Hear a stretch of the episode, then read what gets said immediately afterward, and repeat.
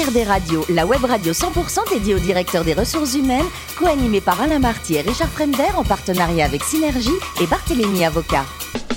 Bonjour à tous, bienvenue à bord d'HRD Radio. Vous êtes 12 000 directeurs des ressources humaines et dirigeants d'entreprise abonnés à nos podcasts. Merci à toutes et tous d'être toujours plus nombreux à nous écouter chaque semaine. Vous le savez, vous pouvez réagir sur nos réseaux sociaux et notre compte Twitter HRD Radio-du-bas TV.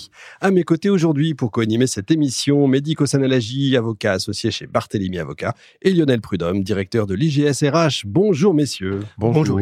Aujourd'hui, nous recevons Cécile Lemenec, DRH de Danceply Sirona. Bonjour Cécile. Bonjour. Alors vous êtes né à Suresnes et après du droit à Assas, un DESS gestion des RH et des entreprises. Est-ce qu'on peut dire que vous avez trouvé votre voie? Euh, bah oui, tout à fait. Tout à ça a fait. été assez, euh, ça a été assez euh, clair dans, dans ma tête.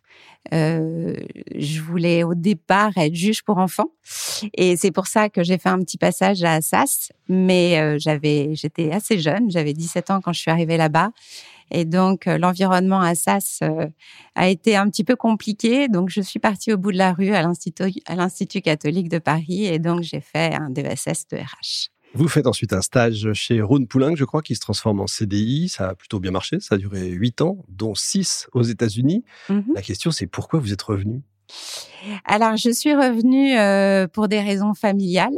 Euh, donc, euh, au moment où il fallait faire ma green card et donc Ouais. rester toute ma vie là-bas, fille unique, euh, mes deux parents à Paris, On se pose la question on quand se même pose des questions à se dire euh, est-ce que c'est pour la vie euh, à deux doigts de se marier? Donc euh, voilà New York c'est c'est à côté mais en fait au final c'est quand même Bah, c'est ouais. un petit peu loin quand même surtout avec le nombre de congés que vous avez aux États-Unis.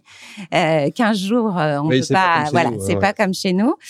Donc j'ai fait le choix de rentrer et de retourner quelque part auprès de mes parents. J'avais vraiment coupé le cordon ombilical à ce moment-là hein, six ans d'absence euh, voilà.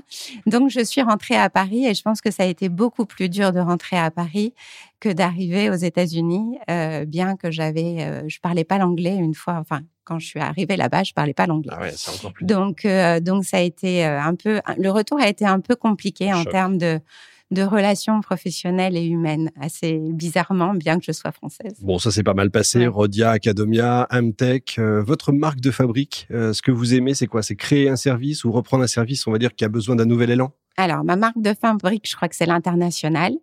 Euh, c'est euh, l'adaptation aux différentes cultures, aux différents environnements.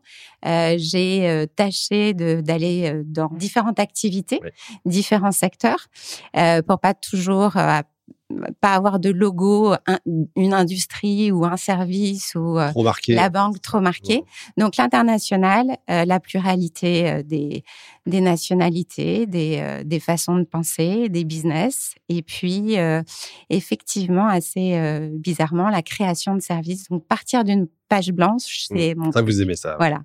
Et alors, Dancely Sirona, je disais. Dance la- bah, pardon, la santé bucco-dentaire. C'est quoi exactement, justement? Alors, Danceply Sirona, c'est un grand groupe américain avec 14 000 salariés dans le monde.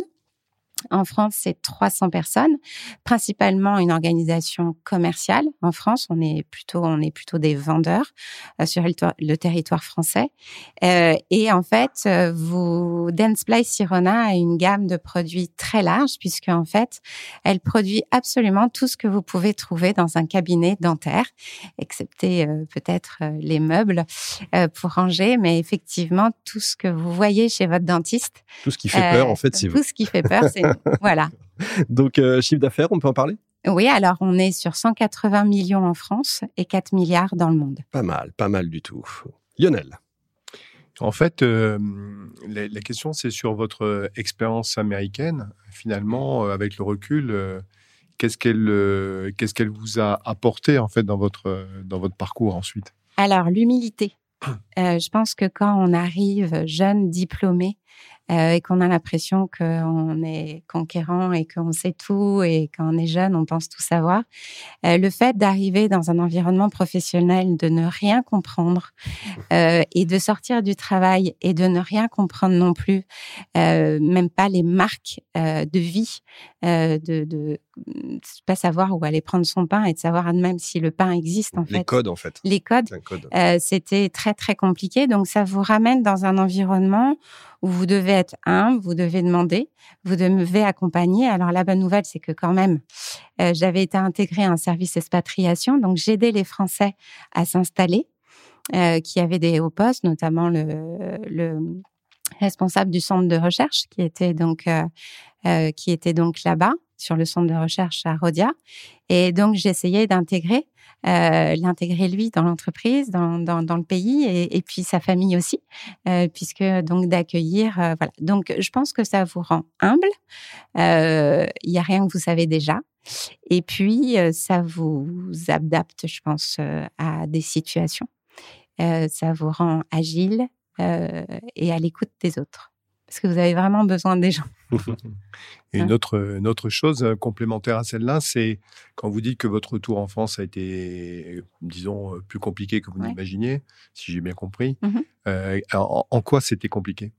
Alors c'était compliqué parce que euh, donc j'ai continué chez Rodia dans le centre de recherche d'Aubervilliers, qui était un, un, des, enfin, centre de recherche majeur de recherche fondamentale à Rodia, euh, juste après euh, la, les, les, Twins, euh, avec une crise du pétrole forte et donc la recherche fondamentale qui pouvait vraiment plus trop se faire. C'est à ce moment-là que c'est parti dans, ça s'est exporté dans d'autres pays moins coûteux. Et, euh, et donc, euh, j'arrive dans un environnement syndical euh, assez tendu, avec un PSE en route. Et le droit social aux États-Unis n'existe pas. Donc en fait, je suis arrivée et j'avais eu l'impression que j'avais jamais travaillé de ma vie et que j'avais de nouveau tout à réapprendre. Et puis euh, de pas comprendre pourquoi les gens euh, arrêtaient de. Enfin, il y avait un environnement. Où, voilà, pourquoi la qualité de service n'était pas là, même au quotidien. Pourquoi mon supermarché n'était pas ouvert jusqu'à minuit. Pourquoi euh, Et puis le sourire sur euh, les gens. Euh, donc ça tombe bien puisque Dance Play Sirona, une de ses de, de ses leitmotifs, c'est de rendre le sourire. le sourire aux gens. et donc euh, c'est quelque chose qui m'a beaucoup plu et je pense que oui, on, on essaye. C'est vraiment l'effort de, de l'entreprise de, de, de, de donner la qualité, enfin une qualité de soins aux patients et puis aussi d'ouvrir à tous les patients euh, les soins bucco-dentaires. Mehdi. Vous l'avez dit, vous êtes passé de la chimie au soutien scolaire, de mmh. l'industrie à la santé bucco-dentaire. Est-ce qu'il y a un, une carrière, une expérience professionnelle qui vous a marqué, qui a été le tournant professionnel à part votre retour des États-Unis? Non. Le fait d'avoir fait, d'avoir pris mes deux petites valises euh, et d'être partie en tant que stagiaire aux États-Unis, ça, ça a été euh, une fois une bonne décision que j'ai prise et, et, et j'avais jamais pris l'avion de ma vie, euh, donc c'était un peu. Tout euh, était nouveau en fait. Tout était ouais. très très nouveau à 24 ans. Euh, donc je pense que là, euh, j'ai pris la bonne décision. Et puis après, j'avais pas de plan de carrière en soi. J'ai rentré, j'ai, j'ai, j'ai été très intéressée par tous les business et puis et puis je j'ai essayé de suivre euh, mes convictions et surtout, euh, ce qui est important pour moi, c'est les gens avec qui je travaille et puis leur intérêt dans la matière, euh, l'intérêt des ressources humaines, des hommes et, euh, et, de pouvoir les accompagner dans leur marché et dans leurs enjeux, dans un monde qui est ultra compétitif et qui doit bouger et d'apporter des solutions. Mais j'ai pas, voilà. Un tournant marquant. non. J'ai vu que vous avez présenté la stratégie RSE dans, lors d'un événement à Café Joyeux. Oui. Sur les Champs-Élysées. Vous pouvez nous en dire un peu plus? Oui, bah, c'était un super moment. Ouais, on, est allé, euh, on est allé faire une conférence de presse euh, au Café Joyeux, donc un endroit que j'avoue je connaissais pas, donc qui était absolument magique avec une mmh. équipe. Euh, et on a trouvé que c'était un bel endroit, euh, non seulement pour Place Sirona, et puis euh, et puis pour euh, pour porter et ouvrir donc euh, la, politique de notre groupe qui s'appelle Beyond qui a été lancée. Je pense qu'on est aussi assez précurseur dans le monde bucco-dentaire pour lancer notre politique RSE et notre programme bâti autour d'un de sourire, d'activité et de planète saine. et puis découler toutes les actions qui doivent être menées donc, on était assez en, en lien avec ce qui l'actualité euh, euh, du moment, euh, en sachant que voilà, c'est euh, plein de c'est fait de plein de petites actions et c'est, euh, ça va être un processus assez long si on veut revoir des processus de fabrication, si on veut, euh, voilà.